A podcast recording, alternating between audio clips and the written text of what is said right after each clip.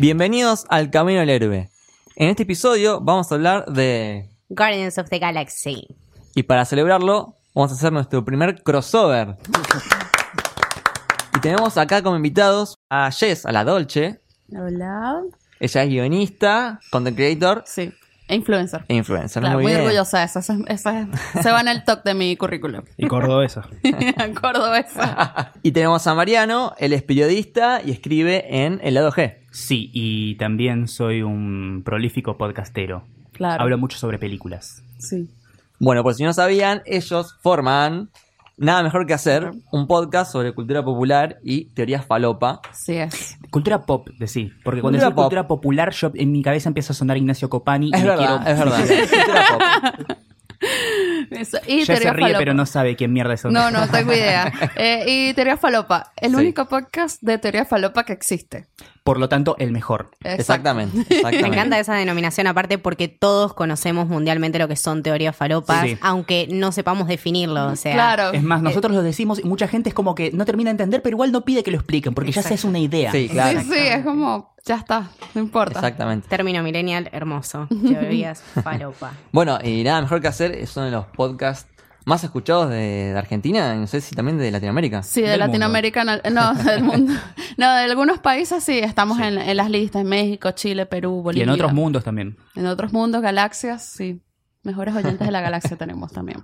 Eh, a mí particularmente lo que me encanta de Nada Mejor que Hacer es, más allá de la química que tienen ustedes, es la buena onda con la que siempre hablan y nosotros compartimos esa filosofía. Por ejemplo, cuando hablamos de una película, siempre hablar es del disfrute, ¿no? O sea, Claro. no tanto criticarle y pegarle porque sí, es un poco lo que hablábamos en el capítulo anterior de, de que la cultura pop es para disfrutarla. Exacto. De la experiencia que tienes, o sea, del momento que te marcó, eh, cómo la viviste. Pues es muy distinto un- cuando viste, no sé, Jurassic Park en el 94, Sí. que eras un nene, a alguien que venga y la descubra ahora. Son experiencias totalmente distintas. Sí, además, cualquier cosa atravesada por el filtro de la cultura pop puede llegar a ser un, un estilo de disfrute. No sé, en otra época, si hubiera salido, no sé, Sharknado en los 70, dirían, qué película de mierda. Sin embargo, hoy en día es una cosa que puede ser completamente disfrutable, pero por otros motivos, no por la misma forma en la que disfrutamos, no sé, eh, Ready Player One. ponele. Claro, sí, exacto.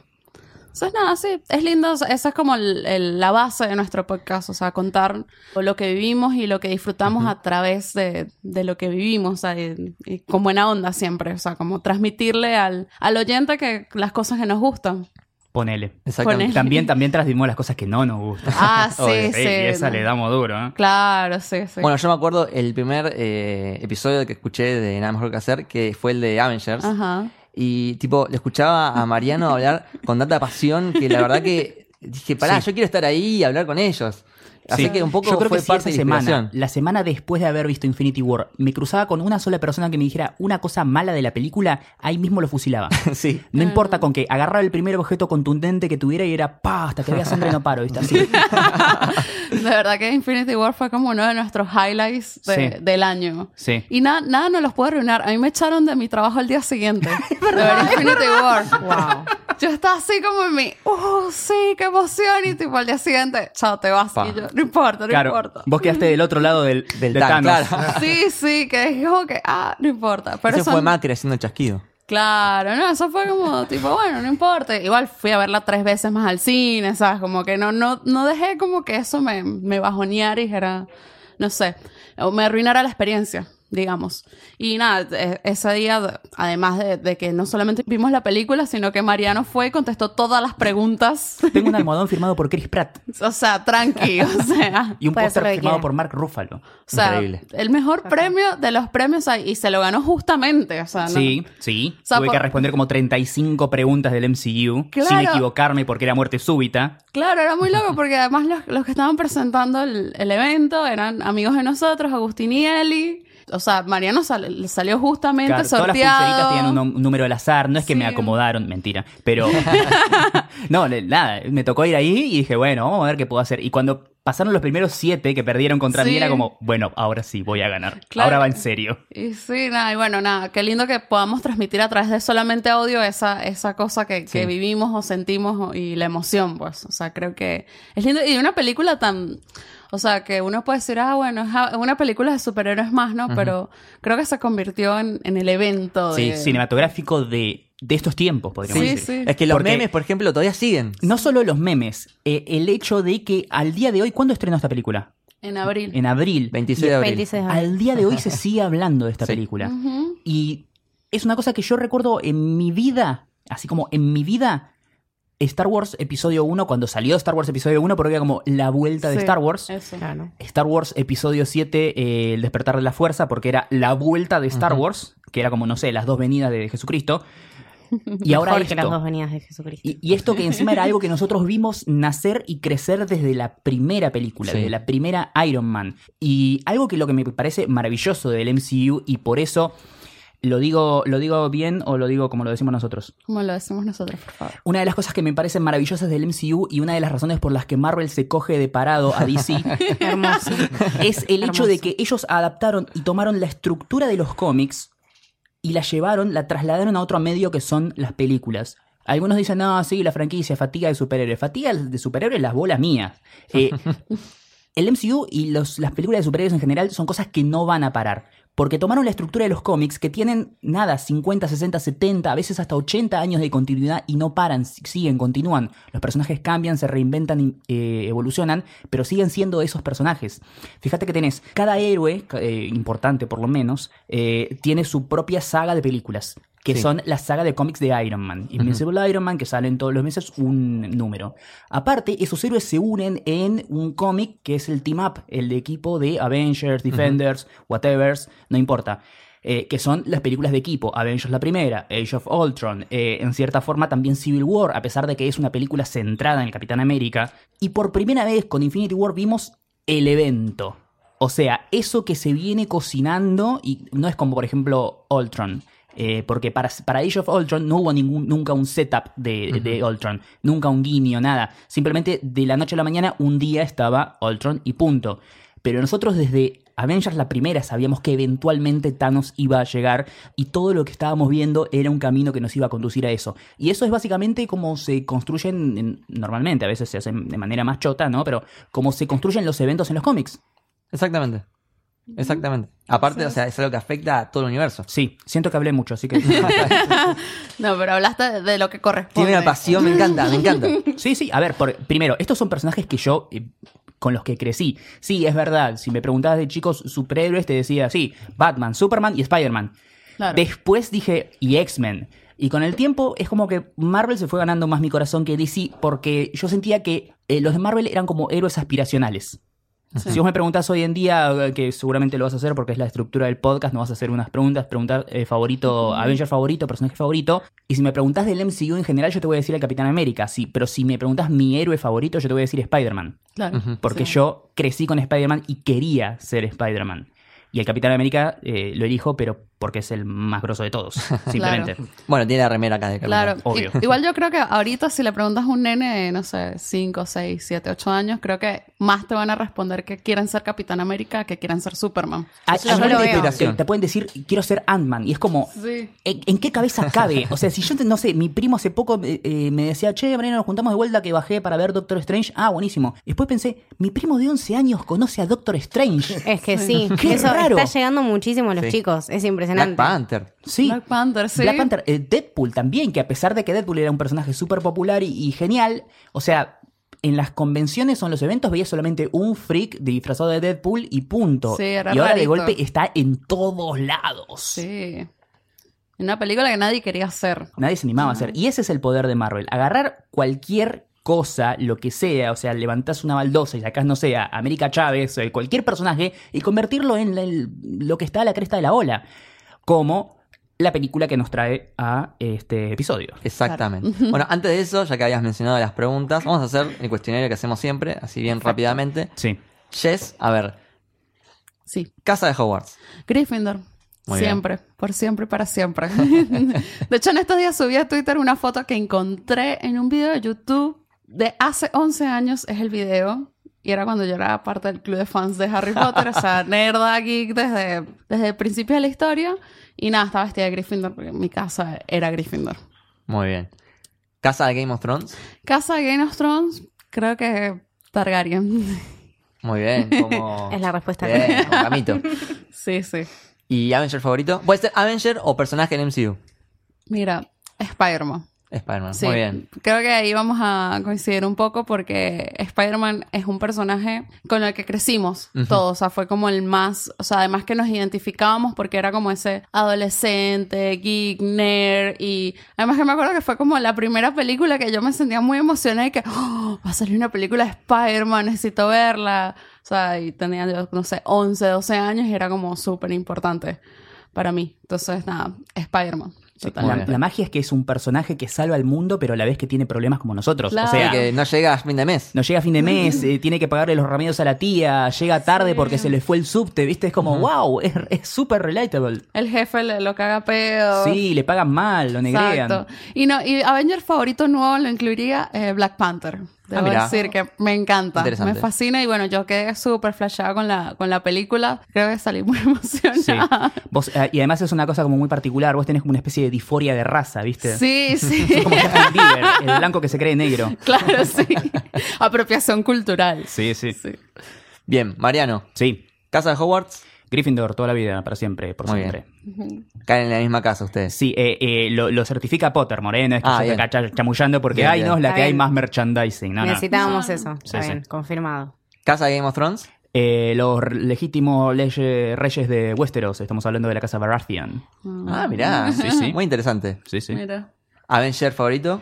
Había dicho, personaje de Marvel favorito Sí. de la vida en todo medio existente es Spider-Man, pero Avenger favorito, el Capitán América, definitivamente. Perfecto. Ah, Encima agarraron un personaje que tal vez te podía parecer como soso, un boy scout, como podríamos decir, eh, obviamente salvando enormes diferencias, eh, el, el Superman de Marvel, ¿viste? Porque es como el, el- el menos atractivo, el menos canchero, y lo convirtieron super, en una cosa súper cool. O sea, la primera de. Capitán América está muy buena, es un homenaje a esas eh, cintas de, de acción de los 50 y de los 60, ¿viste? Super pulp, con todo ese trasfondo de la Sí. Segunda Guerra, genial. Bueno, Winter Soldier es un desconche, todos la vimos, nos encantó. Y dijeron, ah, la mierda, mira, el Capitán América es cool. Y después tenés, bueno, Civil War, su participación en Avengers, etc. Y lo genial es ver cómo el personaje evoluciona y cambia. Si ves, eh, como diría, eh, back to back, eh, Winter Soldier y la primera Capitán América, una atrás de la otra, te das cuenta que en el medio del personaje es como, bueno, vi- vimos que estaba con la listita de las cosas que tenía que buscar en internet. O sea, se dio un baño de realidad y Sí. salió de los 50. De hecho, el Capitán América en, en Avengers sigue teniendo como tics y cosas de hombre fuera de tiempo. Sí. Pero a mí lo que me encanta del Capitán América es que se revela contra el sistema. Sí, porque muchos dicen, ah, Capitán América, claro, está vestido en la bandera. Y es como, agarra un cómic, boludo. Claro. Eh, no es así. De hecho, es el, es el personaje más anti-establishment político que hay en Marvel. Esa creo que es la misconception más grande del universo de Marvel. Sí, pero Eh, bueno, anda a hacerle entender cosas a personas que no, no saben leer. Es que no le tenés que hacer entender nada. Vos le das Winter Soldier y le decís, sentate dos Sí. horitas y pico, mira esto y aprende. y... tiene la bandera, tiene la bandera, es yankee. Bueno, en la última, la estrella está negra. Así que Claro. Sí, sí. Exacto. bastante simbólico. Sí, igual donde se ve más que va contra el política y demás es en Civil War. sí. Ah, en es el en cómic de Civil War, sí, Bueno, en la lean, película también. por favor. Sí, antes, pero- pero... antes de eso, el chabón está investigando una especie de conspiración para dominar el mundo y lavarle el cerebro a la gente para que hagan su voluntad. Creo que estaba encabezada por ese personaje que era Hate Monger. Sí. No, no- no- no me acuerdo exactamente.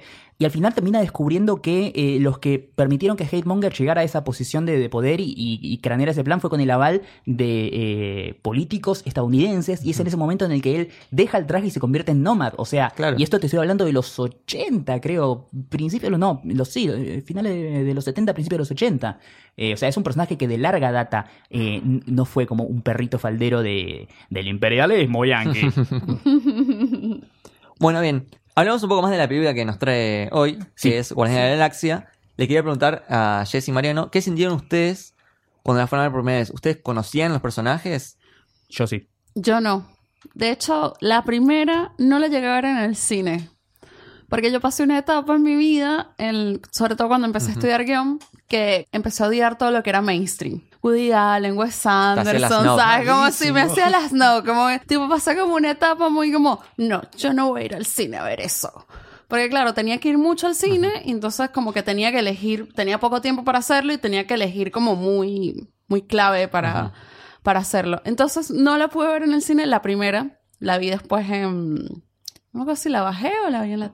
La bajé y nada, no, yo no conocía a los personajes y me fascinaron. O sea, quedé como, oh, este, como que me volvió un poco la, la fe o la esperanza en lo que era el cine de superhéroe o pochoclero.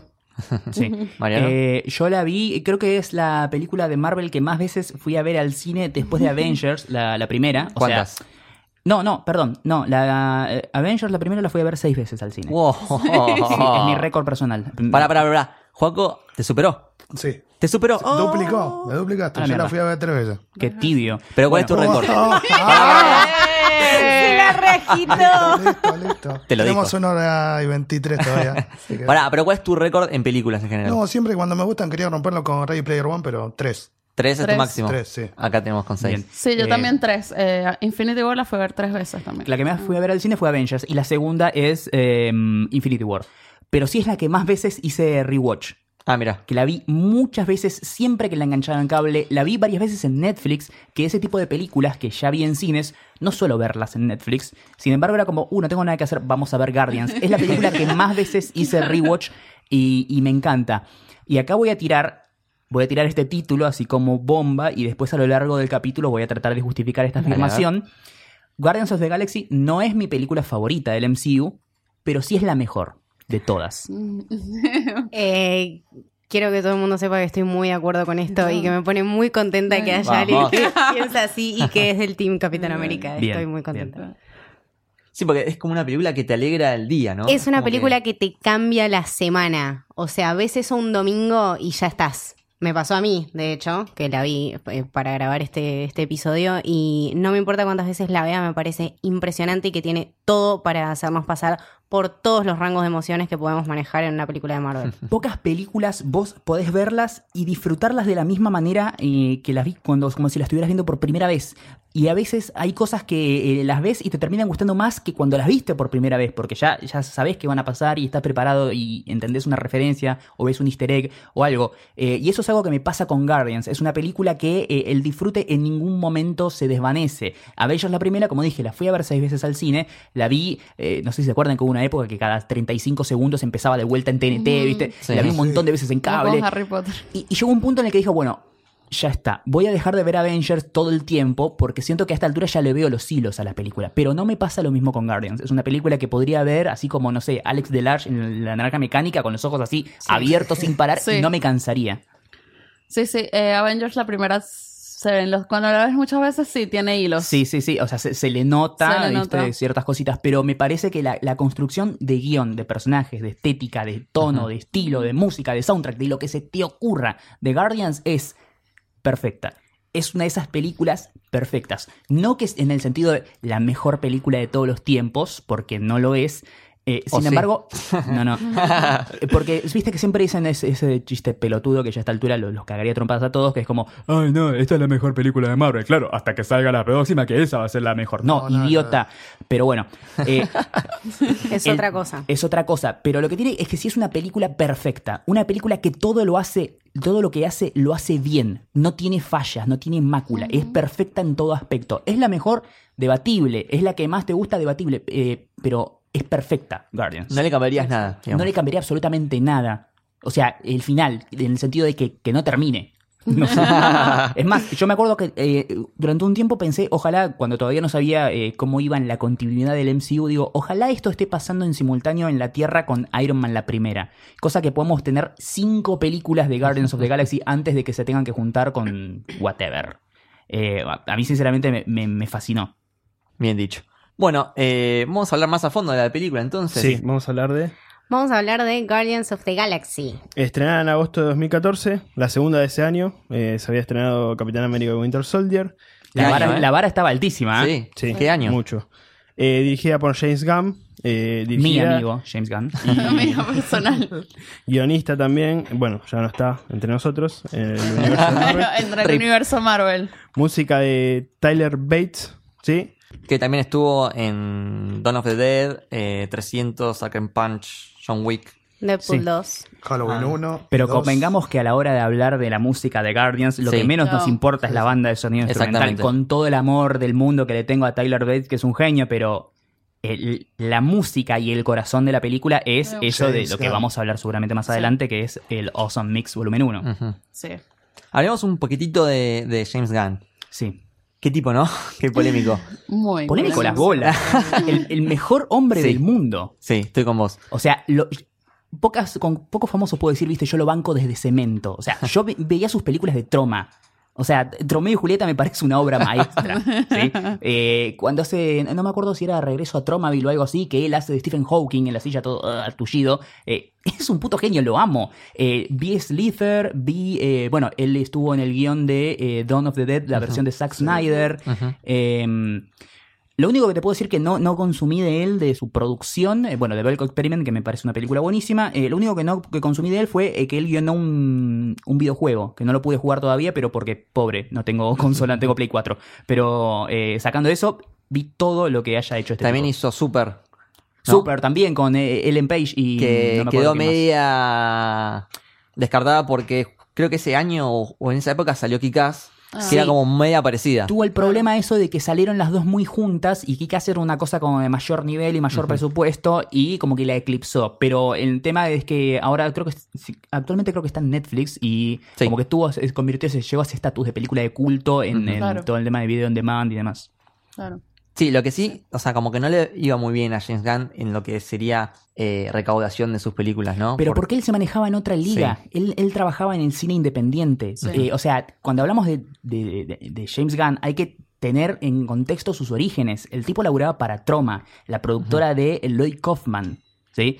Eh, para que te hagas una idea, ese tipo de películas, él hacía las bañeros de allá. La diferencia es que él las hacía buenas porque Claro. eran malas pero autoconscientes. Claro. Sí, o sea, él hacía ese tipo de películas donde había un monstruo de CGI y todo malo y donde pasaban cosas que eran completamente eh, vulgares y choqueantes solamente por el hecho de, de generar disgusto. Era como una suerte de.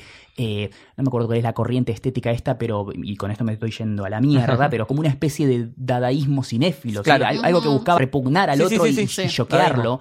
Que obviamente tenía un, mu- muy, un consumo muy de culto, ¿sí? De, de- de gente que le gusta ese tipo de producciones, el famoso cine Z. Sí. Eh, o sea, películas donde nada, The Toxic Avenger, todos sabemos de, qué- de qué hablamos cuando hablamos de The Toxic Avenger.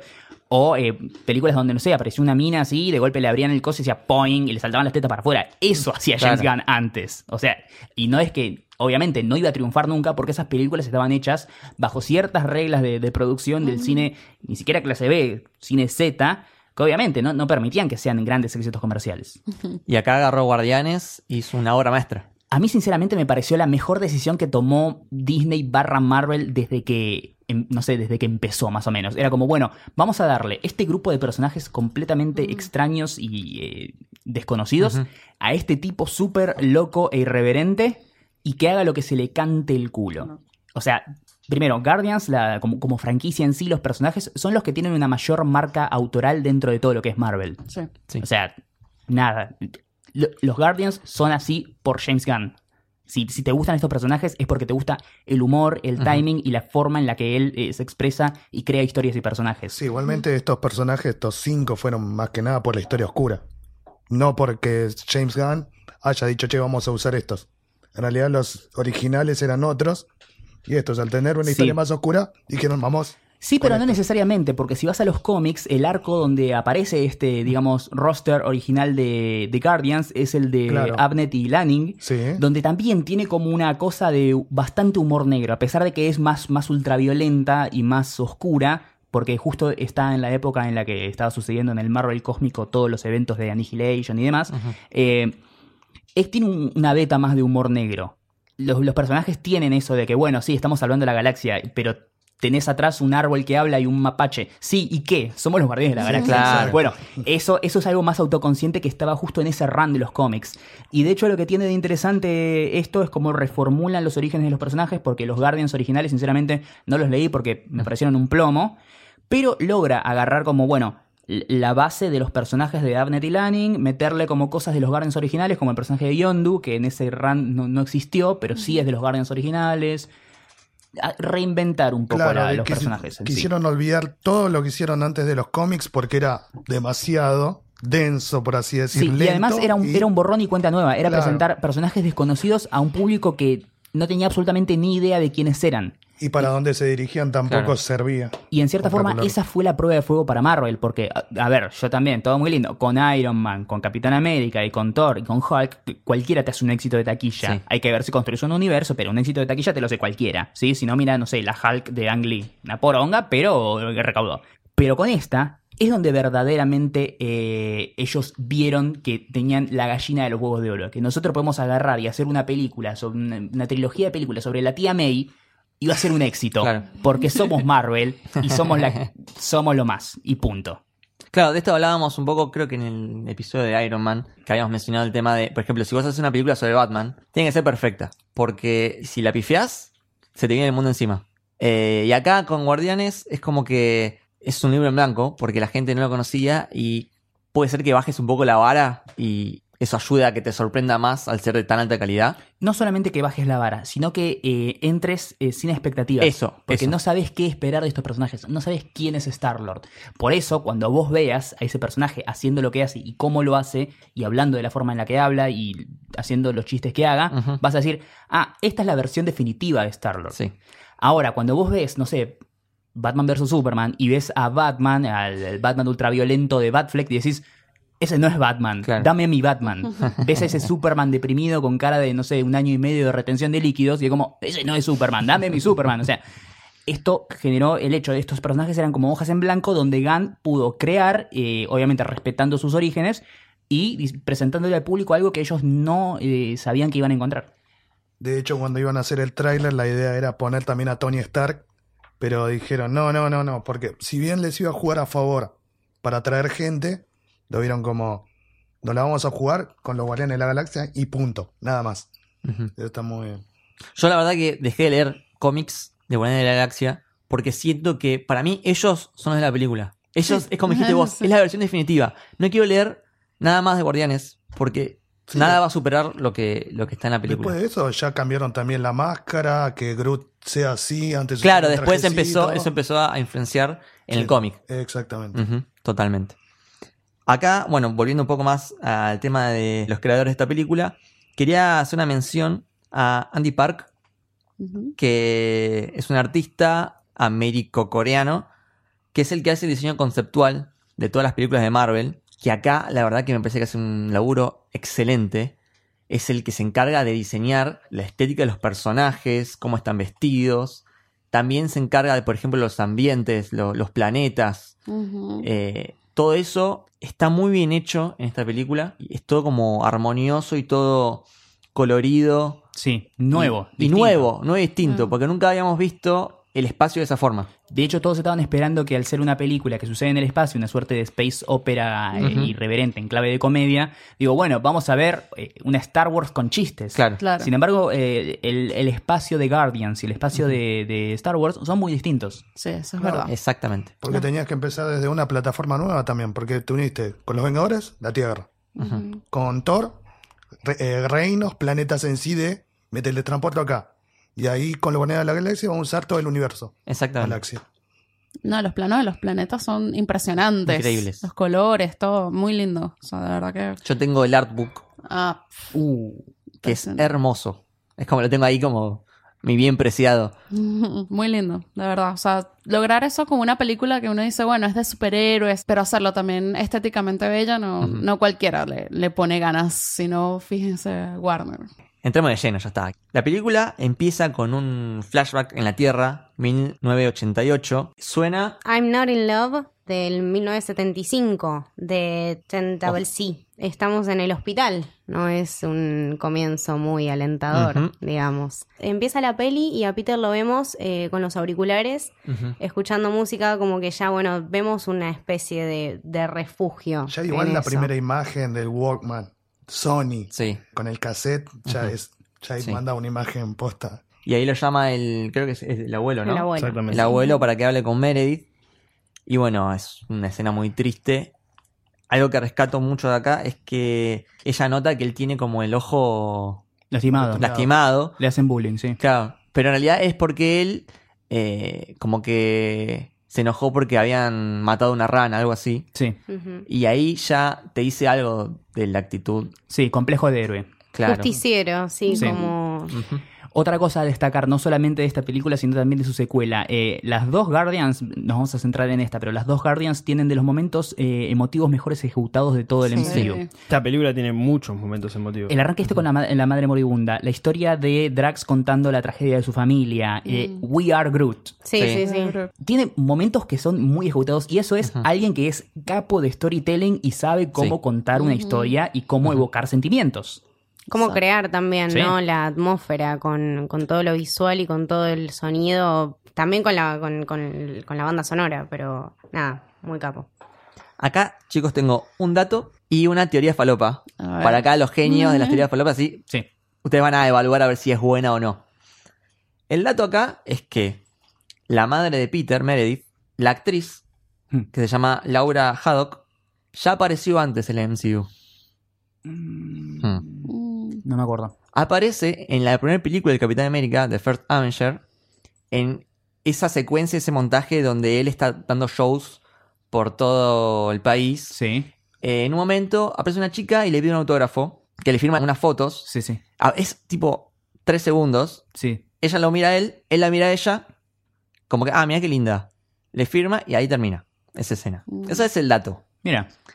O sea, prácticamente hizo de extra en. Claro, sí, sí, sí. Pero hay una teoría falopa acá.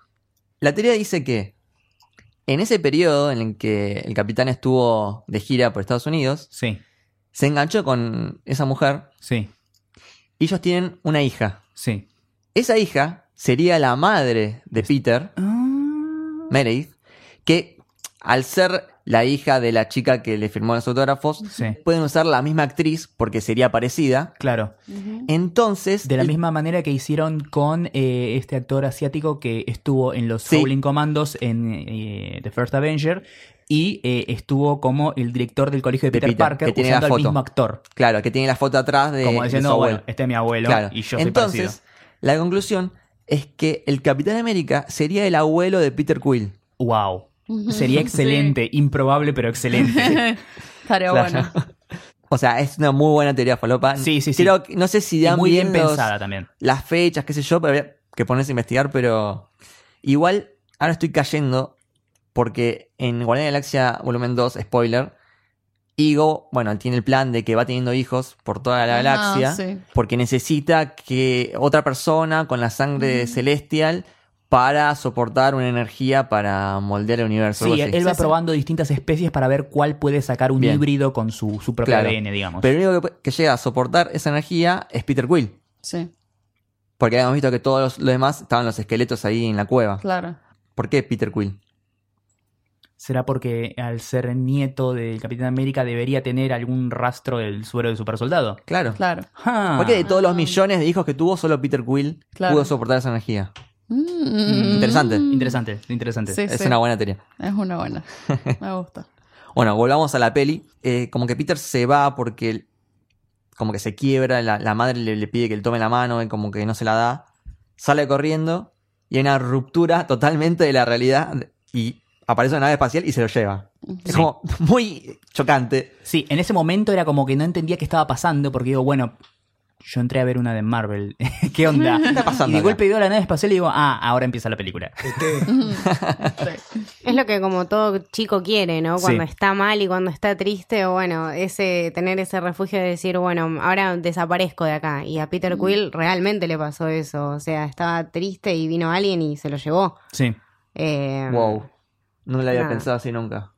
Sí, además eh, pensando también el hecho de que esta película y la secuela son dos películas que viéndolas, habiendo visto la dos, eh, la primera cobra otra dimensión, ¿sí? O sea, teniendo en cuenta esto de que nosotros sabemos que Yondu va y lo secuestra a, a Peter por razones random, después nos enteramos que es porque el padre lo mandó a buscar, pero ¿por qué nunca lo entregó? No lo sabemos, no lo sabemos hasta la 2. Que entonces ahí nos damos cuenta, ah, sí, el verdadero héroe de esta historia es Yondu, que lo salvó de este destino terrible que iba a tener y no lo entregó al padre porque sabía más o menos qué, qué es lo que era y qué es lo que hacía el padre. Está muy bien manejado el, el paralelismo y la tridimensionalidad entre Sí. las dos historias. Es Tam- de, de esas que vos las ves, eh, primero ves una, después la otra, después volvés a ver la otra y después la volvés a ver y decís, sí, está todo bien esto, Sí. o sea, está todo Claro. bien planeado y esto tiene mucha lógica. También la muerte de la madre es doblemente trágica, porque en la primera es como, bueno, sí, se murió, cáncer, todo- le pasaba a mucha gente, sí, eh, y después es como, no, claro, se murió, pero en realidad la mató el padre cuando le, que le generó ese tumor cerebral. Lo tenía recontra planeado. Sí, sí, sí. Sí, el- Y si ya lo había Casi, o sea, todo el tiempo. ¿habrá hecho los dos guiones al mismo tiempo? No sé. sí, No. o sea, el- debe estar todo guionado como una sola historia, o sea, como dividida en tres partes. Claro. Porque si no, no, no puedes. O sea, él ya debe haber sabido que iba a ser una trilogía. Sí, sí, ese, ese nivel de, de atención al detalle en películas que encima estaban tan separadas eh, por, por años y años de, de diferencia, Sí. eh, tie- tiene que ser por diseño. Y obviamente en Marvel no, no dan puntadas sin hilo, deben tener obviamente toda su, su mapita conceptual de, bueno, qué pasa y cuáles son las, las derivaciones de cada una de las cosas que suceden en la película, hasta cosas, no sé, mínimas. Eh, Claro. Pero eso, eso, como dije, es storytelling excelente. Es como, no sé, el ejemplo de Volver al Futuro cuando en el centro comercial Two Pines eh, chocan uno de los pinos y en el- cuando Ah. van al, al- al pasado es como, ah, no, claro, eh, hay un solo pino, así que ahora cambia el nombre. Eso. Claro. O sea, Exactamente. Exacto. Exactamente. Muy buena comparación. Bueno, en la siguiente escena es en el planeta Morag, ya en 2014. Y lo vemos a Peter entrando en estas ruinas. A lo Indiana Jones. A Indiana Jones, es verdad. Y algo distinto de las otras películas es presentan a los personajes al principio, no al final. O sea, los títulos con los nombres de los personajes, de los Son actores, principio, son es al verdad, principio. Tenés razón. Y ahí suena. Eh, tenemos Come and Get Your Love del 1973 de Redbone. Eh, mucha, muchos 60s, muchos 70s Sí, en sí. este mixtape. E- Esa escena de Star-Lord bailando ya te setea el tono de toda Sí. la película. Porque entra como súper épico y es como, wow, mirá todo este diseño de producción y esta cueva, y buscando esta reliquia ancestral y de golpe se posa a cantar y a bailar y le chupa todo Sí. un huevo. Como, ah, listo, ya entendí cómo va esto. Exacto. Ya entré en la onda de la película. Mucho paralelismo también, o sea, tenemos esta presentación en la primera y en la segunda tenemos También. a Groot bailando. Eh, utiliza mucho este recurso de, bueno, construir toda una atmósfera bastante de suspenso y bastante tensa y después te manda... Las mejores dos secuencias de apertura del universo de Marvel para mí. Sí, sí, sí, Sí. definitivamente. Y a mí, a mí lo que me gusta en esa parte es que como que te va mostrando parte de este mundo, ¿no? Más allá del paisaje, te muestra las criaturas, te muestra los dispositivos para volar que tiene Star-Lord, te muestra este, este dispositivo para abrir la puerta, hay una esfera que tira luz, Eh, otro para eh, sacar Sí, el- es como una suerte de- imán. Sí, Sí, que después lo, lo- lo- en- hasta en Infinity War Lo usa. Lo usa en Infinity Es War. verdad. Se tenés razón. muy bien sus armas. tenés razón. Iron Es, Man. Para- para- es como que es, eh, Bueno, usa bueno. mucho los gadgets. Sí, Es su estilo de... Pero además te presenta al personaje, Claro, porque cuando llega, llega, llega Korat y es como, ¿vos quién sos? El tipo dice, yo soy Star-Lord. Pues, ah, claro, este es un, este es un, el, el bandido legendario Star-Lord. Dice, ¿quién? Ah, no, es un boludo que se cree que es grosso. Sí. Es, es eso, es esa cosa que vos lo ves y, bueno, pasa como si nada, pero si sutilmente te lo pones a analizar te das cuenta que es una película que está muy bien construida en todo aspecto. Lo voy a seguir diciendo durante las próximas dos horas. Dígalo tranquilo. Acá yo encontré un eh, momento fondo de pantalla cuando él está escapando de Korath y en un momento como que salta En cámara lenta. en cámara lenta, Sí. se ven como gotitas de agua, fondo de pantalla. En realidad es como que cuando la vi le saqué fondo de pantalla cada 30 segundos porque sí, es, es, es muy una película linda. muy eh, One Perfect Shot. Eso. Es que yo, yo creo que es eso, muy, muy comiquera. O sea, Sí. tiene muchos planos y Sí. mucha dirección fotográfica de cómics. Sí, sí. La comparás y, y todos los planos tienen algo muy interesante, es muy visual, tiene muchos colores, eh, es atractiva de, de- de todos lados. Hay un muy pequeño detalle que no mencionamos, es que cuando está en la especie de cueva que está el, el orb, eh, hay en el piso como un dibujo, algo así, con seis colores y como seis eh, pastillitas, Ah, mirá, no digamos, eso. que después aparece cuando el coleccionista les da esa suerte de PowerPoint, que son los colores de la gema, claramente es una referencia a la gema del infinito. Bueno, y ahí se escapa con el Milano suena por un momento la canción de Guardianes de la Galaxia, la de ellos, eh, que es bastante parecida a la de Avengers, en cierta forma. Mm, sí. El tempo un poco más acelerado, pero tiene un aire. El nombre de la nave, obviamente, por Alisa Sí. Milano, que era su amor de chico de Peter Quill. Exactamente. Y mm, después ya se escapa con el Milano y suena Go All the Way del 72 de los Raspberries. Temazo. temazo. Temazo. Y hay un primer plano del, del cassette Awesome Mix Volumen 1. Y también ahí tenemos eh, una imagen del- de un troll que va a ser importante después. Y creo que unos stickers de Alf. Sí. Sí, sí, o sea, como para que te hagas una idea de que, claro, este es un chabón quedado en los, en los 80. Ujú. Ujú. Te tira aparte muchas referencias cultura, eh, así, Sí, sí. cultura pop a Sí. lo largo de la peli. Es, es un poco parecido al. Capitán América. Porque como que quedó congelado, se podría decir. Porque él no volvió a la Tierra. Mentalidad. De diferentes Claro, épocas mentalidad. igual, porque uno es de 1940 y el otro más Claro. de Claro. 19- Sí. 1980. Pero vos lo ves modernizarse al Capitán América. Sí. Claro. Eh, Quill, eh, Quill en, Infinity War eh, Claro, sigue, Quill, sigue hablando de, Footloose. de Footloose. Footloose, y sí. Porque el Capitán América como que vuelve a su, Claro, al mundo, eh, al presente y Peter Quill nunca vuelve en realidad. Sí, no, le chupan huevos, se queda en el espacio. Sí. O sea, no. ¿Para- ¿Para qué va a visitar un planeta si tiene todo el universo? Exactamente. Claro. Exactamente. Eh, bueno, hay una situación ahí con esta chica olvidada, Brit, Berit. que está usando su remera, la remera de Quill, de cuando era chiquitito. Ah, no me di cuenta de eso. Si la ves en la nave, tiene puesta la remera con la que abdujeron a Quill No. cuando se lo llevaron de la Tierra. Muy buen dato. Es el único outfit que tenía. Así que yo, claro, después Claro. caí en eso. Dije, sí, obvio, ¿con qué otra remera va a estar? Genial. Bueno, después pasamos al Dark Aster. Ahí está, bueno, Ronan, la presentación. Eh, también presentan a Gamora, a Nebula y también aparece Korath. Como que son todos del mismo bando y eh, te explican un poco la esta obsesión de Ronan de destruir Xandar. Sí. Por la radio, aparte, cuando Quill estaba en la nave, eh, se había escuchado, se escuchaba como en de fondo que había habido disturbios en el Imperio Kree en protesta por el tratado de paz entre Kree y los Nova Prime. en Eh, sí, lo estaban pasando. Claro, en crónica. Porque habían asesinado, eh, si bien ya era el tratado de paz, el abuelo había muerto, el padre había muerto, y Ronan todavía tenía bronca por eso. Sí, Ronan era como una especie de talibán de los Kree, Exactamente. Un, un fanático quería destruir al, al otro planeta. Ahora que entró Gamora, eh, podemos hablar de lo increíble que es que Zoe Saldana Es está en una película de Marvel.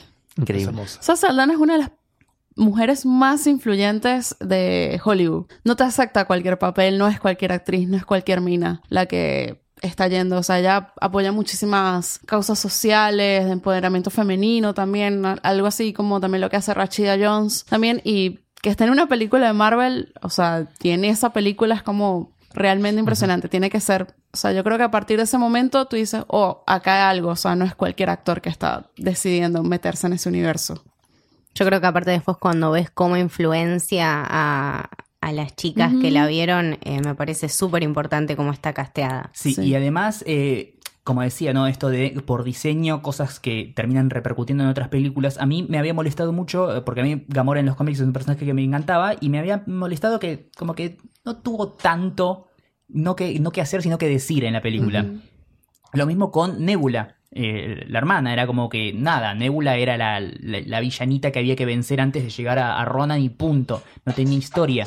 Sin embargo, uno de los eh, pilares emocionales de la siguiente película es precisamente la relación de estas dos hermanas. Y Ujú. como, ah, entiendo, se la guardaron. Sí, No sí. es que le- no llegaron a escribirlas porque, bueno, no importa, Es que nada está dejado al azar. obvio. En Infinity War es súper importante. Súper. También. Es la segunda mujer importante hasta ahora. De Ah. primera línea. Hasta este Black momento. Widow y ella. Claro, hasta este momento sí. Aparte es verde Gamora, así que Sí. la queremos. Sí. Bueno, volviendo un poco a la peli, acá hay algo que realmente no llego a entender bien qué significa. A ver si alguno de ustedes me ilumina. O alguno de los oyentes tiene alguna teoría falopa. Eh, cuando presentan el Dark Aster, hay unas coordenadas abajo. ¿Mm? Que son numeritos y letras. Sí, lo hacen con todas las locaciones de la película, a lo largo de la película. No tengo absolutamente ni puta idea qué significan. Si vos cambiás el 1 por la A, el 2 por la B y todo eso, se forma This is Mom's Cancer. A la mierda. Ah, sí, lo había leído en un foro. No Sí. sé bien qué significa, o sea, Tenía que ver con el tema de hacer como un foreshadowing, revelar antes el tema de eh, Ego fue quien causó el tumor cerebral de la madre de Peter Quill que la mató, etc. O sea, te, lo, te lo cuentan sutilmente en la primera película, pero es una cosa que nada, tenés que hacer un freak del código binario como para darte cuenta. claro. Sí, no me pasó.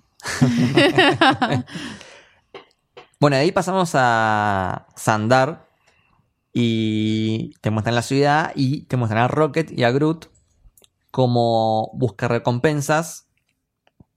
Ahí está el cameo de Stan Lee Hmm. que le dice pervertido. pervert, sí. Bueno, está buscando a, a Peter Quill. Acá hay una parte que me encanta que está eh, Groot tomando agua de una fuente y Rocket le dice, deja eso.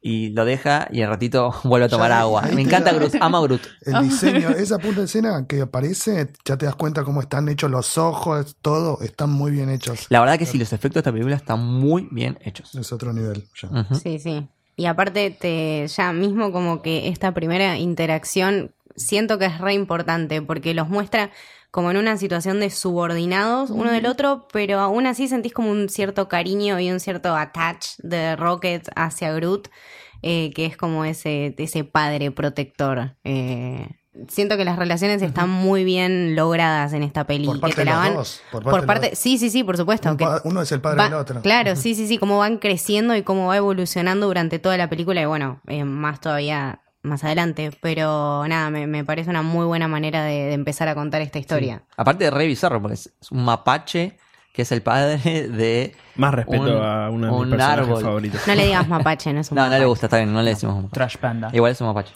Pero lo que, Eh, lo que tiene encima es cos- cosas que decís, no entiendo cómo esto funcionó. O sea, usted se pone, usted- usted- se abstraen del personaje, de los cómics, etcétera, decir, ¿cómo esta película funcionó y fue un éxito? Ustedes se imaginan que son ejecutivos de un estudio, viene un chabón con una carpeta y les trae, mira, tengo esta historia, sucede en el espacio, hay una piedra mágica, hay esta mujer verde, este chabón con un martillo, eh, el, el panda, el, el- el- Mapache. el mapache, un árbol que habla, pero, pero son amigos. No, no Son todos mercenarios. Estás loco, hermano, te internan. Sin embargo, esa es la magia de la película. Claro, es que si no hubiese sido un cómic, o sea, que ya sabíamos, tipo, no la vendes nunca. Puedes No, no. ir al Borda o a Hollywood. Bueno, sí, eh, sí. James Gunn la pegó. Bueno, demuestra que confiaron en James Gunn. Sí, no, en la, en la visión de, Sí. del que tenía la Esa película. es la libertad que le dan a los directores en Marvel. Sí, al que hablábamos eh, en Winter Soldier de la libertad que le dieron a, a los rusos. Hasta que hacen Twix. Que- Bueno, Hasta que hacen sí. tweets. sí. No hablemos de eso, por favor. ¿Estás bien, Mariano, ya? No, sí, y además, y, y si no, y además una libertad controlada, porque sí, todo muy lindo, libertad, todo eso, pero no sé, yo me quedé con ganas de ver Ant-Man poder get right. O sea, es verdad. Ah, sí. Es verdad. Hay que ver qué pasó ahí. es, es una libertad Sí. hasta ahí nomás. Claro. Es como, como el, el- el- en Winter Soldier, ¿viste? Libertad, pero tenés un helicarrier que te apunta desde arriba y, si, y si querés te matan. Claro, obvio. Bueno, acá se produce una pelea entre los cinco, porque bueno, Peter estaba ahí para vender el orbe, pero no lo pudo vender. Y está Gamora, Rocket, Groot. Está bueno porque es una buena pelea que, porque todos usan sus habilidades. Vemos a Groot usando las ramas, a Rocket con El la ametralladora, el arma. eh, Gamora, que es muy combate cuerpo a cuerpo. Y a Peter usando siempre sus gadgets. Creo que es una muy buena manera de presentar a, Sí. a todos los personajes, de, de traerlos juntos, me parece nada. Eh, demuestran sus habilidades, o sea, demuestran que qué bien que funcionarían juntos a futuro, ¿no? Mm, Porque uno los ve así por separado, por ejemplo, bueno, eh, Groot y Rocket que sí estaban juntos, pero los demás todos luchando por separado por, por su propia causa. Eh, y le ves tanto potencial como equipo que, que nada, te, te da ese feeling de que tenés ganas. Bueno, y ahí los agarran los Nova Corps con sus rayos amarillos. Nova Corp, sí. Sí. Se lo llevan a la prisión. Bien, ahí está muy bueno lo que hacen. La secuencia en la prisión y el escape es la mejor secuencia de la película y no me importa lo que digan. Sí, es lo mejor que tiene la O sea, soy estoy dispuesto a cagarme a trompadas para defender eso como la mejor secuencia de la película. Bueno, te espero afuera. No. Vamos a hacer dos, no, no, concuerdo, concuerdo, concuerdo. Eh, no, lo que quería decir es que desde el punto de vista de guion, está muy bueno en cómo juegan porque acá te muestran a cada uno por separado en la prisión que digamos cada uno hace un chiste, uno hace fuck you, eh, Groot como que mira, eh, pero en realidad te están metiendo información importante. Sí, con el tema de la rueda de reconocimiento, te- Exactamente. te tiran el backstory de cada uno. Exactamente. Porque hasta ahora solamente habíamos visto el de, el de Quill y sabemos, bueno, sí, este mapache y este cazan, están cazando recompensas, van juntos, pero ¿qué onda con cada uno? ¿De dónde vienen? ¿Por qué son así? Y ahí te lo, te lo van tirando todo. Exactamente. Si pones pausa en cada una de ellas eh, y lees la pantalla, puedes ver el, el perfil, la ficha de cada uno Sí. y puedes sacar datos muy interesantes. Por ejemplo, en el caso de mm, Rocket, menciona eh, asociados, dos puntos, Groot y Laila, que es su interés amoroso. No es un mapache, es otro animal, pero también le hicieron eh, experimentos. experimentos. Ah, igual lo que el que falta es Drax, pero se lo dan en el tráiler. Eso es algo que siempre ¿Ah, sí? me- sí, en el tráiler te muestran a los cinco y dicen quiénes son, los guardianes de la galaxia. Esa parte la modificaron como bueno, Ah, mira. hicieron con Infinity War. Claro. Eh, bueno, ahí se comienzan a conocer. Me gusta en el momento. eh, Rocket dice como que Gamora es conocida. Y Peter dice. Sí, sí, claro que la conozco. Y le habla a Groot. ¿Quién es ella? Yo soy Groot. Buen Y- trabajo de Vin Diesel y Bradley Sí. Cooper. Claro, sí. Buen trabajo de Bradley Cooper. Sí, pero- también. Ahora, no. Yo voy a defender a Vin Diesel porque el chabón tuvo que grabar como mil veces. Yo estoy con él. Estoy con. Eso te iba No a decir. encima- requiere, requiere. Sí. Imagínate si vos tenés que decir, encima Groot". en 15 lenguajes lo tuvo que hacer. Sí. Y además, ponele que en su guion decía I am Groot y abajo Enojado. todo lo que trataba de decir en ese fucking I am Groot. Ojo con Vin Diesel, flaco. ¿eh? No, bu- busquen los videos en YouTube de cómo grabaron las escenas que sí. son muy buenos. En serio. Sí. Ahí en un momento suena. Hooked on a Feeling del 73 Oh. de Blue Suite. Eh, Temazo. Lo Temazo. tenemos aparte introducido de una manera muy Toda cómica. la Un chabón que, nada, se supone que retenía todos los artefactos de todos. Agarra y nada, empieza a jugar con esto y pone play. Y Quill se recalienta. Claro, Ay. porque es lo que más quiere ese La mejor aparato. escenografía también. En 360 la prepararon toda para que se gire la cámara. Muy buena escenografía. La prisión. Muy bueno.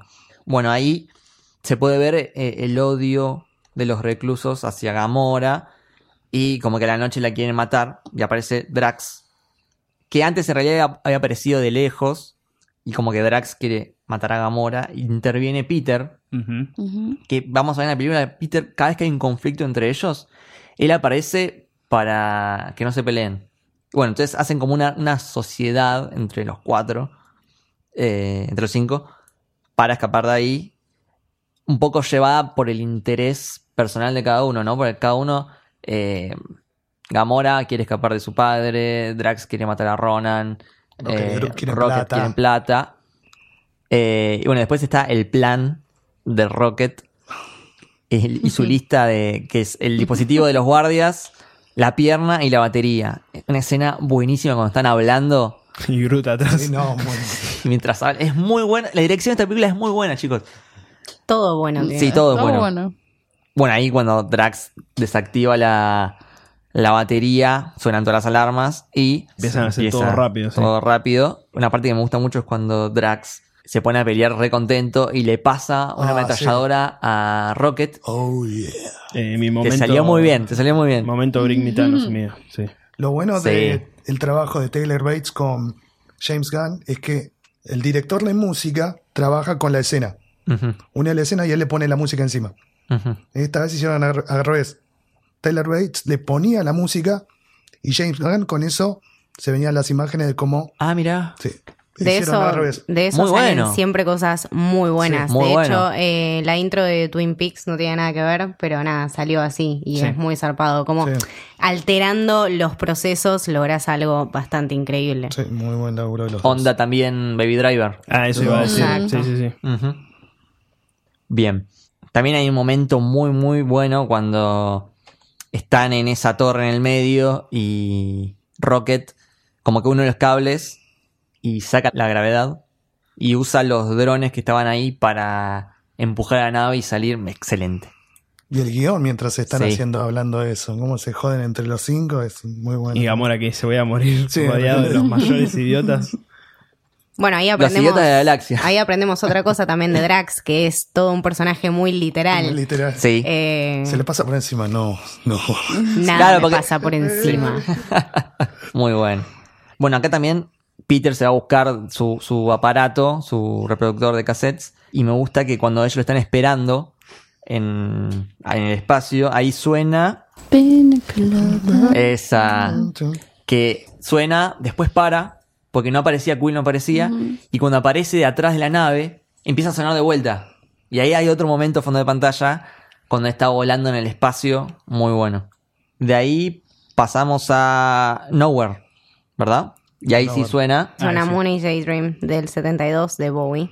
Exactamente, un paisaje muy interesante. Eh, y bueno, se van como al casino, eh, Rocket, Groot, Drax, se van de- como de joda. Y también Peter y Gamora tienen como una escena romántica. Ahí no quería que sea, era la escena que más detestaba, por así decir. Porque no quería que sea tan romántica, por eso metió todos los chistes de Claro. Footloose. Claro. Bueno, ahí cuando están en ese balcón con la galaxia de fondo muy lindo, suena. Fooled Around and Fell in Love, que él le dice el, el título de la canción de Elvis, Elvin Bishop. Y casi que se la chapa, pero. Se están peleando ahí adentro Sí. del casino. Sí, bueno, ella dice como que eh, no me vas a engañar con tu brujería pélvica. Sí. y bueno, ahí sí hay un quilombo entre los cinco. Igual el conflicto del casino es porque Rocket se fue un poco de mambo. Porque habían editado que en realidad él se estaba riendo de los tatuajes de Drax. ¿Sí?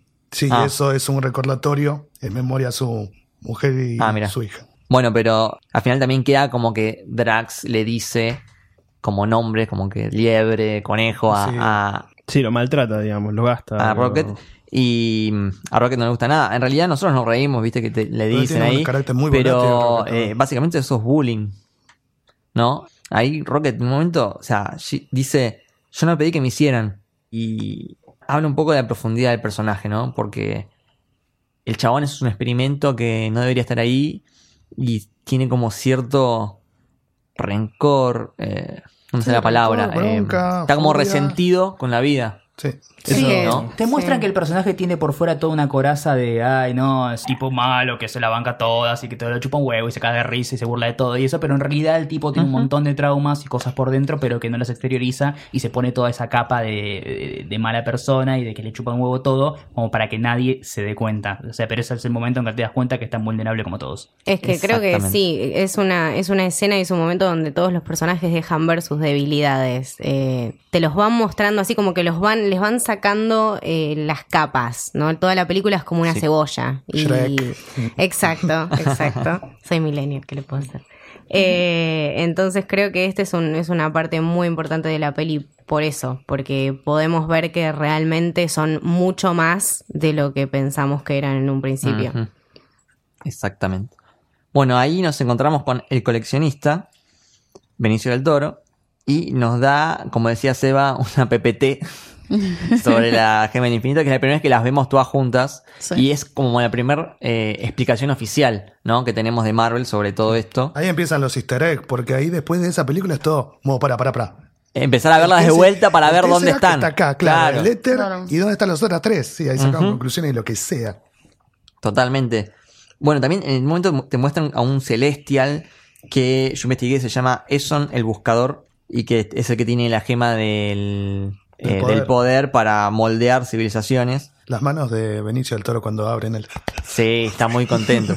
bueno, en realidad si vos pones pausa en, en ese momento y te pones a ver todo lo que tiene en su Sí. colección, tiene un elfo oscuro, tiene un chitauri, Sí. eh, si prestas atención aparece Howard the Duck, Sí. que en realidad lo vemos después en la postcréditos, pero aparece en la película también. También Tam- está el capullo de Adam Warlock, que después lo vemos Sí. en, la, en la segunda parte como oficialmente. La primera es como que está ahí un detallito Sí. de fondo. Y Co- está Cosmo. sí. Sí, exactamente. Fucking Cosmo.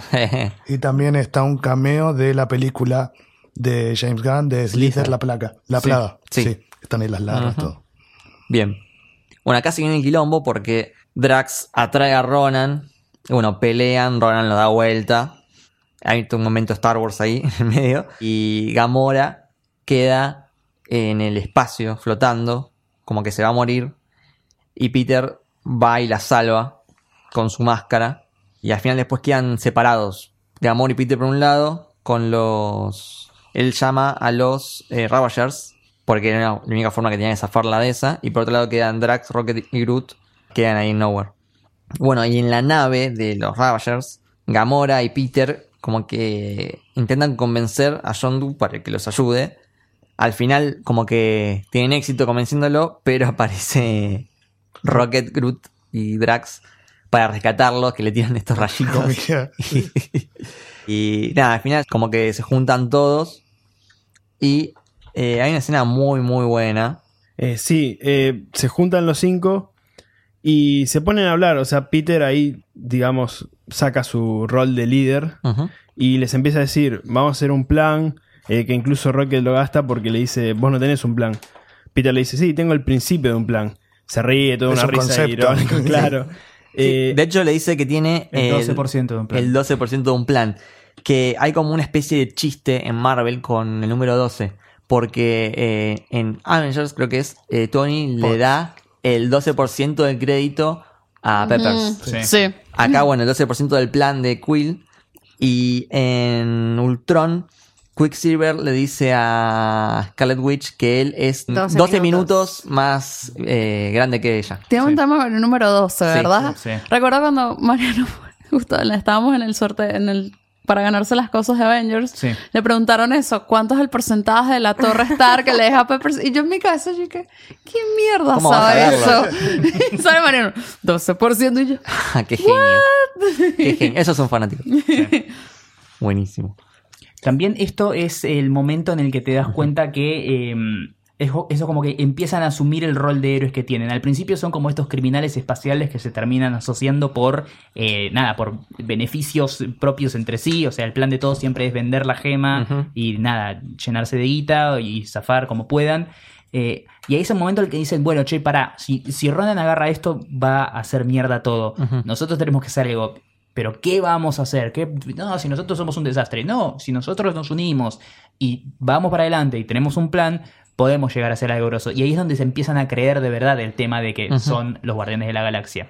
Porque esta película lo que hace, en cierta forma, y esta frase no la inventé yo, sino que se la estoy robando a alguien, eh, lo que hace es como rescatar en cierta forma el espíritu de Han Solo. ¿sí? El, el, el Es una reluctant película hero. muy Sí, Han tenés razón. El reluctant hero por excelencia, ¿viste? El héroe que al final termina salvando las papas, pero él dice, no, yo soy un chico malo y hago lo que se me canta, pero al final siempre termina apareciendo para salvar el día. De hecho, Chris Pratt eh, usó de influencia a Han Solo y también al grosso de Marty McFly para su personaje. sí.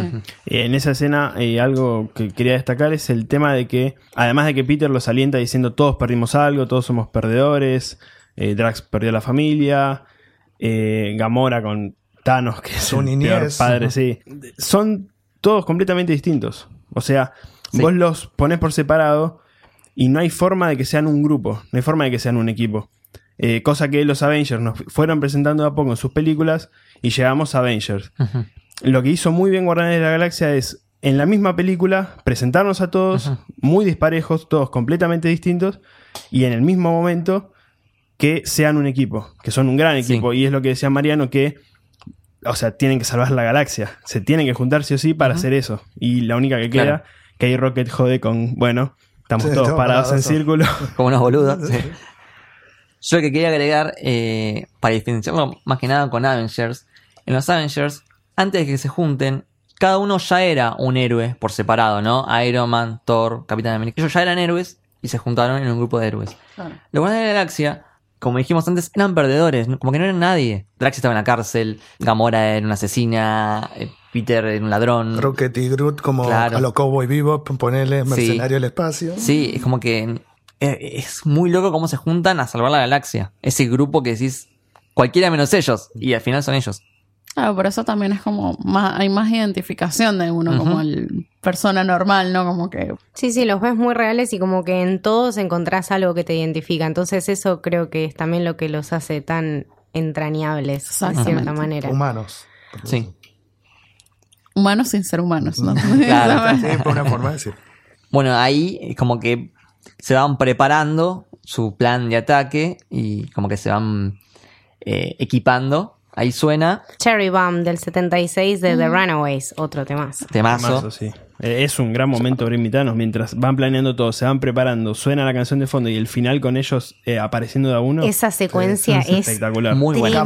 Tremenda. bostezando. Sí, porque en realidad Peter se está rascando la nariz, Rocket se está acomodando Es la muy- entrepierna y Gamora bostezando. Es muy auténtica, o sea, es todo el tiempo los chabones te construyen una identidad con todo lo que van haciendo, o sea, desde que empieza que te los muestran con sus artefactos, con sus habilidades, hasta acá que te muestran los detalles, eh, como decís, Gamora bostezando, eh, nada, son, son, son Como muy reales. Había dicho Zoe Saldana, somos los Rolling Stones de, de Marvel, dijo en la entrevista. Ah, mira. Es muy real. Y bueno, entonces en Sandar llega la nave de Ronan. Ahí aparecen los Ravagers que lo interceptan. Y, o sea, Groot hace un agujero en la, en la nave de Ronan y se meten los demás. Claro, la idea era hacer dos planes. Uno, van a marearla, tratar de impedir que llegue la nave, toque el suelo, la tierra, en Sandar. Y el otro grupo se mete a matar a, a Ronan. Claro. Y ahí hay un momento hermoso, hermoso, que es con todo oscuro y Groot suelta esas lucecitas. Luciérnagas. Son como luciérnagas o Sí, son sí. como plantitas con luz, no sé qué son. Sí, eh, en realidad, Pero es hermoso ese momento. Groot es como un plan, es planta y árbol. Sí. Bueno, algo que no dijimos antes, que me había olvidado de mencionar, que también es un momento muy lindo con Groot. No sé si tiene que ver mucho con, con el plot, pero eh, cuando están en Nowhere, 30 segunditos. son, sí, sí, eh, eh, como que le, le hace una flor a una nena que estaba triste y se la da. Lo cual habla de, de que Groot busca la felicidad de los demás. Es, Groot es lo más parecido que hay en Marvel a el personaje del el robot en The Iron Giant, el gigante de Sí. hierro. Sí, Ah, gran sí, película, hermosa muy película. buena comparación. Y aparte a los dos les cuesta hablar. Sí. Es verdad, son, son, no sé si decirle personas, seres, seres de gran corazón. Muy buena comparación. Bueno, después de este momento hermoso aparece Nebula y como que está hablando así. El discurso de Drax. Sí, que- y Drax ¡pum! le da un bazucazo. Eh, Drax aparte sí. estaba construyendo todo un momento, o sea, Sí. ustedes son mis amigos, qué bueno que volvemos No, a ser pará, amigos. pará, Cuando se menciona a Gamorra se va al carajo. Ya sé, así. por eso, Sí. pero Encima, este decía, bueno, estúpido es mi amigo. Will, vos sos mi amigo. bueno, Y- pará, loco, le dice amor en un momento, pará, ¿viste? Pero bueno, ya cuando, cuando Nebula se mete con Gamora, ahí ya está todo mal. Le Sí, pega un bazucazo. Nadie se mete con mis amigos. Claro. Bueno, ahí Drax creo que eh, pelea contra Korath y muy bueno cómo lo mata, como que le arranca toda la parte cibernética y ahí me parece que dice dedo en el cuello significa muerte. Sí, o sea, setup y payoff del chiste Sí. en la cárcel. Sí. ¿Qué significa este gesto? Claro. No. Es muy bueno, pero aparte le arranca, o Sí. sea, Sí, que de hecho, en, eh, no sé si vieron los, los primeros stills de Capitán Marvel, lo vemos, a- a- aparece Korat ahí con el traje verde igual que Carol, pero No todavía tiene, no tiene claro. eso, así que Ah, probablemente mira. veamos Algo la- pasa. qué es lo que pasa ahí. Exactamente. La cara también de Quill cuando se emociona que le dicen Star Lord. Es como. Ah, por primera vez se lo Sí, dicen. sí, se por, lo dicen dice, bien y es como. por fin. Sí. Sí, totalmente. Y La carita de Groot, por favor. Oh, sí, mencionemos eso. Cuando, digamos, aparecen soldados y Groot como que los atraviesa con la rama y los hace mierda. Y se da vuelta Esa y sonríe. de- ¡Ay, qué lindo! Esa, esa es su imagen también. no, no, Groot es algo. Lo amo, lo amo. Se lleva, se lleva todos los momentos, Groot. Perdón, pero. Después también hay una escena muy, muy buena. Esta película es perfecta, chicos. Es como que. eh, sí. eh, John Doe contra los eh, Sacarians claro. también lo he hecho bien. Que usa su flauta mágica y los. Como que va pasando uno por uno. Con la flecha. Y me gusta como, como al final. Es medio de cine estético, ¿no? Como que están todos duros y caen todos al mismo tiempo. ¿no? Ahí está el cameo de James Gunn. Sí. El primero que. El que habla en realidad es James Gunn. Y, Que no, bueno, no sabes que es él porque está todo maquillado, pero. y claro. Shingan, su hermano, hacía todos los movimientos de Rocket. Exactamente, sí. Ah, mira. Y bueno, Bueno, es- el hermano está. Claro, que, Es que en, la, el- la en la mano- segunda ya ahí es donde él consigue Sí. el contrato Claro, posta, ¿viste? claro. Puede mostrar la cara. algo. Claro. Y, y ahora es el que quedó. Sí, de hecho Sí. es la mano derecha de Yondu. Claro, sí, sí, Kraglin. Sí, sí. Sí, bueno, eh, ellos se le plantan a, a Ronan, y le tiran el misil este, pero no hace nada. Y ahí llega Rocket con su nave, Sí, ese choque que se lo lleva por bueno. delante. Y Peter lo salva. ahí. Es verdad, si te prestas atención, Peter lo salva a Groot. Devolución de gentilezas, porque en la cárcel Groot lo defiende a Peter. Cuando le mete los dedos en la nariz al, al tipo raro ese. Y ahí la, la nave de, de Ronan ya empieza a caer porque antes los eh, Nova Corps habían hecho como un escudo con sus Plantel, naves. sí. La música de los Nova Corps es espectacular. Yo Ah. quiero que la usen en la película de Nova porque es espectacular. Sí, es muy ya el escudo se había caído. Po- Me da lástima cómo muere Sar, loco. Sí, ahí defendiendo sí, la sí. ciudad y el Rocket ahí. ¡Rocket! Y bueno, cuando Rocket se incrusta en la nave de Ronan, empiezan a caer y ahí viene uno de los momentos. Yo no lo quiero decir porque no puedo. Sí. Eh, lo voy a decir yo, porque a mí me tocan todos los momentos que te rompen el corazón. Eh, nada, vemos la nave cayendo sobre Sandar y hay como un momento bastante bastante emotivo y te genera como cierta desazón, porque los ves desesperados, o sea, los ves, los chabones se jugaron todo para salvar la galaxia y están ahí y se están por morir. Fracasaron. O sea, ¿Entendés? O sea, se la jugaron-. Se jugaron todo lo que tenían por algo en lo que creyeron una vez en su vida que les iba a salir bien después de todo este... sí. O sea, de autojuzgarse y decir, bueno, somos perdedores. Trazando el paralelismo con los Avengers, este es el momento muerte de Coulson, ¿viste? Bueno, Claro. Exactamente. lo bueno y perdimos como los peores. Exactamente. En este momento en el cine me acuerdo que me estaba agarrando de la silla diciendo, por Dios, que pase algo. Y no sé si me gustó lo que pasó porque me hizo peor. Lo vemos a Groot que, bueno, se empieza a expandir en esta forma de, de- de protección hacia sus amigos y genera eso, o sea, genera toda una fortaleza a su alrededor. Es increíble porque lo ves y, bueno, tiene las lucecitas, lo ves a Rocket que ya entiende todo y que le dice, bueno, pero no podés hacer esto porque te vas a morir. El- también el diseño, cómo le cae la lágrima. a- es mágico porque sí. no, no dicen nada, eh, o sea, es, es, es simplemente todo visual y todo auditivo y es mágico. Y en ese momento es cuando Groot dice, We are Groot. Es el único momento en el que siempre se la pasó diciendo, I am Groot y bueno, We are Groot. Es, no sé, te llena el alma porque por algo lo dijo. O sea, lo único que dice en toda la película es I am Groot. Y tenemos We are Groot. Claro, ya no es individual, sino somos un equipo. Eso es lo que te confirma que realmente son los guardianes de la galaxia y que por un motivo se unieron. Sí, Eh, en, la, en la primera película los Guardians eh, pasan de ser este grupo de nada, delincuentes, a convertirse en un equipo y hacerse amigos. En la segunda es que se convierten en una familia. Familia, Que exacto. está más linkeado a los temas que toca la película. Perdón, se me metió una, una. Se te metió un Groot en el ojo. Eh, no, que siga otro. No, no. Por favor. Eh, bueno, y también tenemos a Rocket que nada, se quiebra cuando ve todo despedazado, todo roto, que Groot no está. Eh, y ahí sí, nada, se enoja. Agarra y dice, vos mataste a Groot.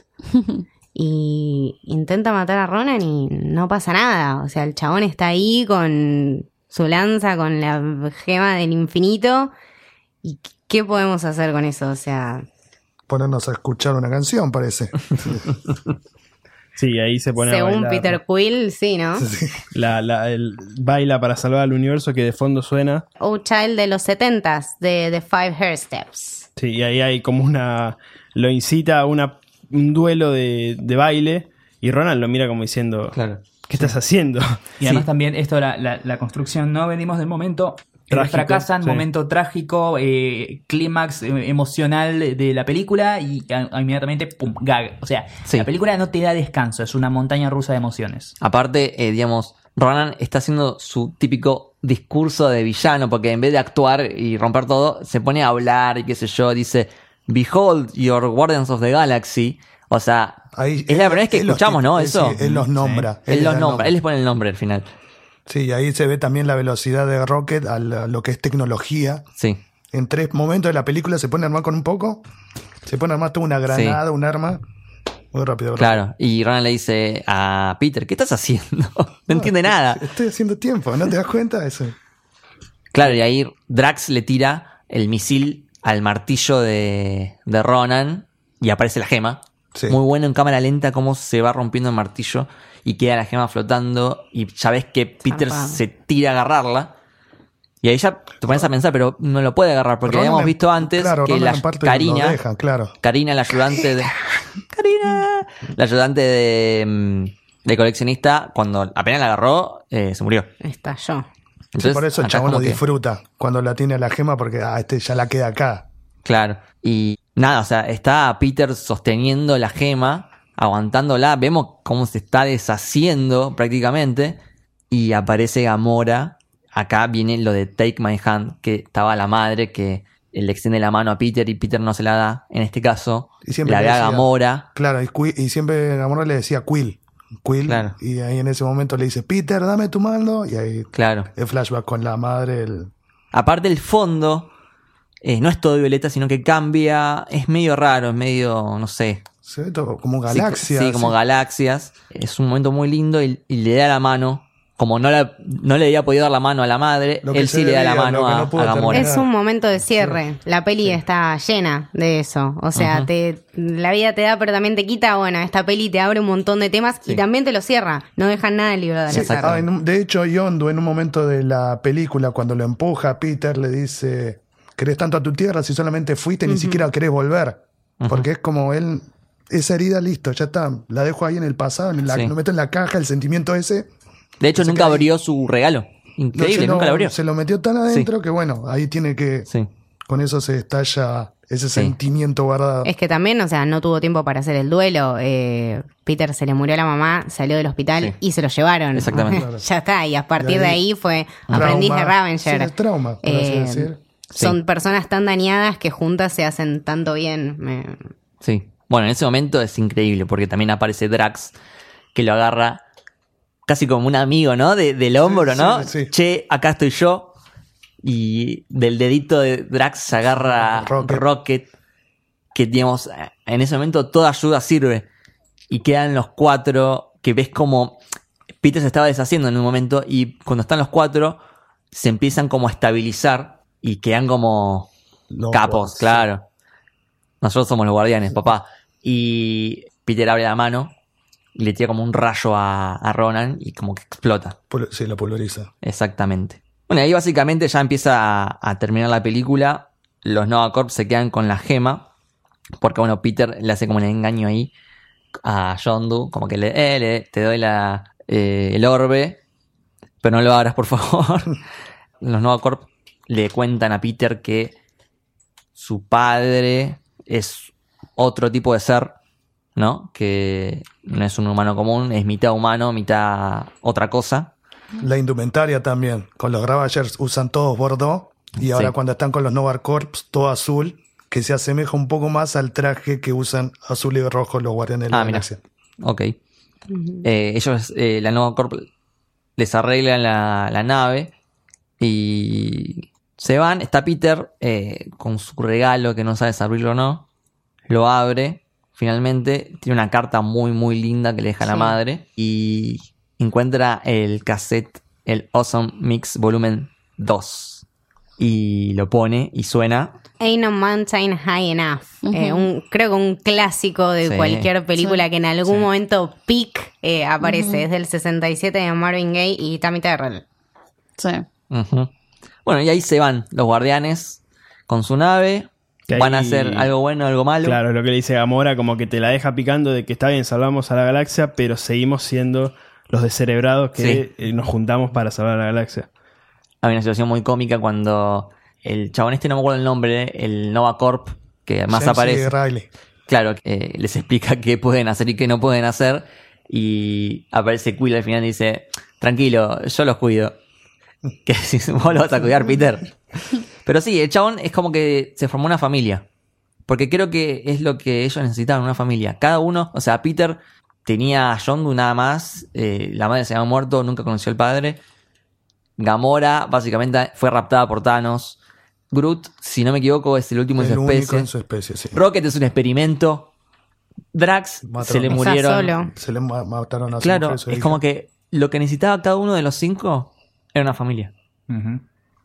Es que la, es el cierre perfecto. O sea, no hay, no hay, realmente no hay nada que recriminarle a esta película. Me parece una, una obra de arte por todo lo que, lo que quiere comunicar y cómo lo comunica. Y te vas, te vas del cine feliz. Y o sobre sea, todo porque ves a Garrut ahí con la macetita y ves que... Y eso Sí. es. Sí. Eso era lo que necesitábamos para irnos bien del cine. Eso, nada más, no queríamos nada más. Está, está todo bien con lo otro, pero ver a Baby Groot, eh, nada. Entre que Bailando, termina sí. la película y pasamos a la escena post suena I Want You Back del 69 de los Jackson 5. y ahí está Sí. Baby Groot naciendo de vuelta y bailando. Hermoso. Sí, hermoso. El movimiento de baile lo hizo James Gunn a escondidas. Claro, Qué sí. Eso sí. Qué grande. Bueno, yo cuando Sí. veo Baby Groot, en, en el instante que lo vi dije, bueno, necesito un muñequito de eso, por favor. Sí. No sé Por dónde favor. lo consigo, pero quiero eso Necesito para mi una mesa vez. de luz siempre. Mientras ¿Te no imaginas que te siga suena un subiendo la ola. despertador, I Want You Back, y con el Debe existir. bailando? No. Debe existir. Me muero. Sí, debe haber, debe haber. Debe haber de eso. Totalmente. Si alguno de los oyentes me quiere regalar uno, eh, ¿Cuándo cumplís años? falta, mayo. Ah, bueno. Bueno, y ahí básicamente termina la película. Pará, Sí. de los dos. ¿Qué Sí. cosa? Marian Jess, su guardián favorito. Ah, buena pregunta. Mi guarda favorito. Qué buena pregunta.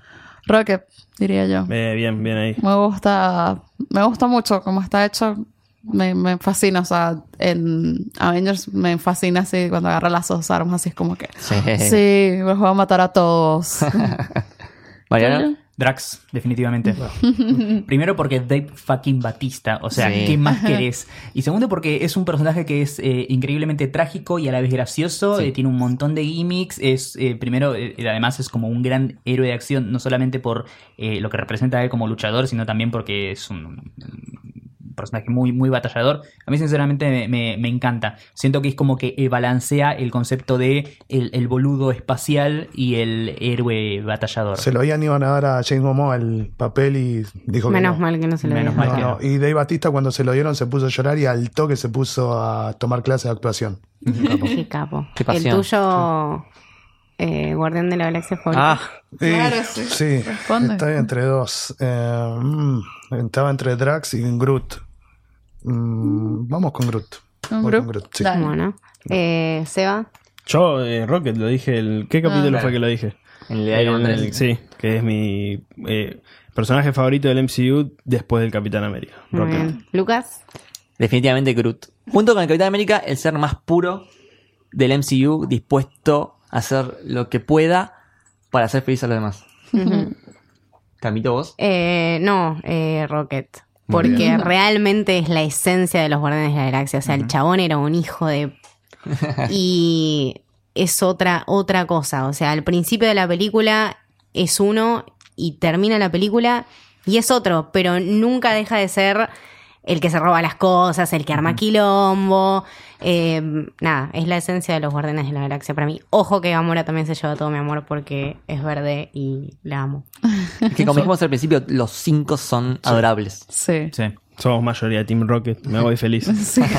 Muy bien, sí. Bueno, a ver, eh, quiero notas.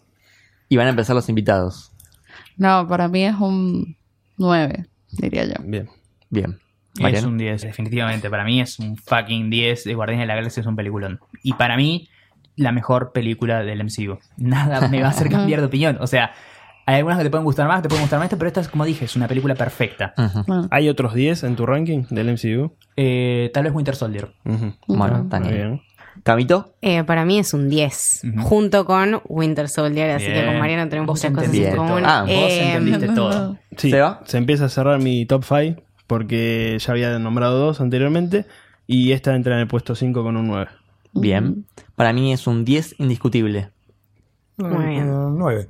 Yo voy a poner un nueve. Juega con 9. Bien. Muy buenas notas.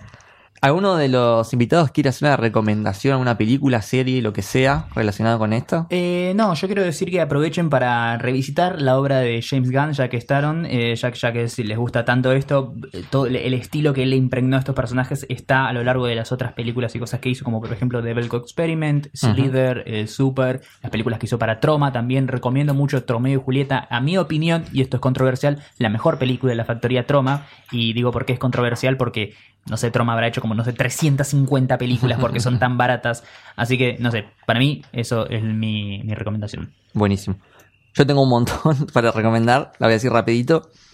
Una de ellas, The Lego Movie. Película, una de las mejores películas animadas de la historia, lo dije. Concuerdo, concuerdo. ¿Sabes que Sí, sí, sí, sí, concuerdo. Sobre todo porque son un grupo de gente que decís, estos van a salvar el universo y, y sí, se juntan, son totalmente disparejos.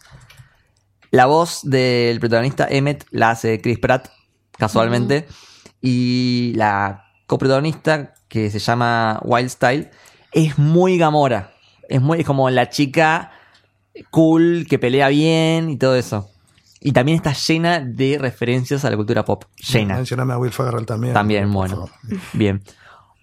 Otra película, si quieren ver más del espacio, es The Hitchhiker's Guide to the Galaxy. ¿Y Con, el viajero intergaláctico? sí, con Martin Freeman. También está bueno, no es, no es de naves espaciales tirando rayos. Es más comedia, pero está muy buena. Ah, bueno, ahora se me viene a la Recomendaría cabeza. igual que arranquen por el libro. Exactamente. El libro es maravilloso. De Douglas Adams. Para mí uno de los mejores animes de la historia y también con la banda sonora Cowboy Bebop. Muy buena. Muy buena, mírenla. favor. Otra, bastante nueva, una serie, Final Space. Mm, no la he visto, me la tengo rependiente. Mirala porque es muy buena y es re Guardián de la Galaxia. Sí, re Guardián de la. Galaxia. Es como si te pones a ver los personajes, más o menos que unos cada uno. Tengo que verla.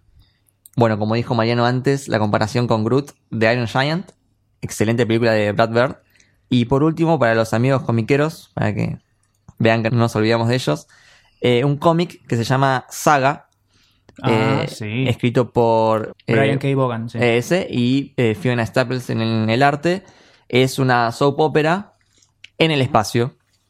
Es muy, muy buena. Es de los mejores cómics que se hicieron en la última década. Exactamente. O sea, ganó todos los premios Eisner habidos y por haber. Exactamente. Eh, Como que todos los años gana un. Es que no puedes no dárselo si es lo mejor que se hace en la actualidad. Exactamente. Exactamente. Bueno, buenísimo. Vamos cerrando. Sí, le pedimos a nuestros invitados que den sus redes sociales, tanto del podcast como personales. Bueno, el podcast lo pueden seguir en arroba nmqh podcast, tanto en Twitter como en Instagram. Sí, donde hablamos mucho de Marvel y de otras cosas también. Otras cosas, ¿sí? Y a Mariano lo pueden seguir en Eh, arroba Mariano-12 en Twitter, Marianpatruco13 en Instagram.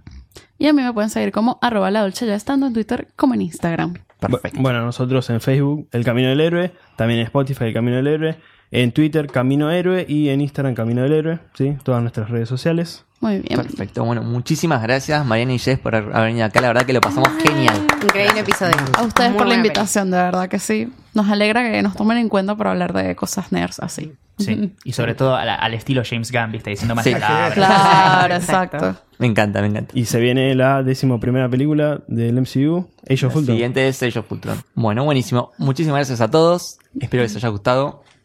Chao, nos vemos. Hasta luego. We are.